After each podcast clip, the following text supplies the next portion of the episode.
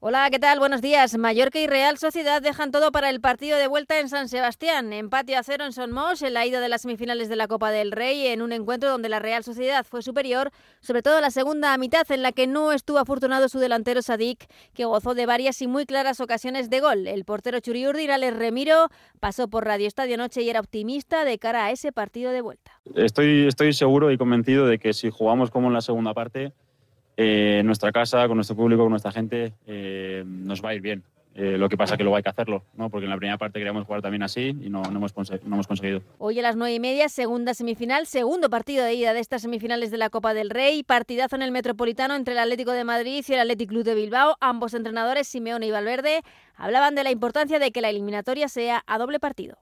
Entiendo a un partido porque todos nos detenemos en el primero, en el segundo y en realidad es un partido largo que el primer tiempo se juega en nuestra cancha y el segundo tiempo se juega en campo de ellos. Y bueno, esperemos llevarlo donde queremos. No son 90 minutos, son 180 minutos o más. Hay que jugarlo.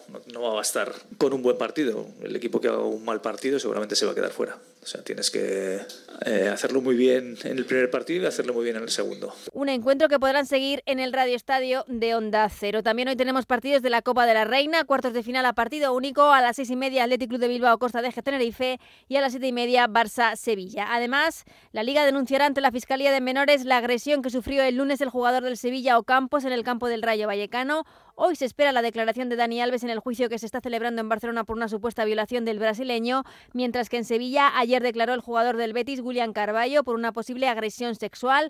El jugador quedó en libertad sin cargos, pero sigue siendo investigado. Y mejores noticias, desde luego, las que nos llegan del baloncesto, porque el Barcelona ha hecho oficial el fichaje de Ricky Rubio. Tras superar esos problemas de salud mental, el jugador ya está inscrito en Liga y Euroliga y volverá a jugar, eso sí, cuando él lo estime oportuno.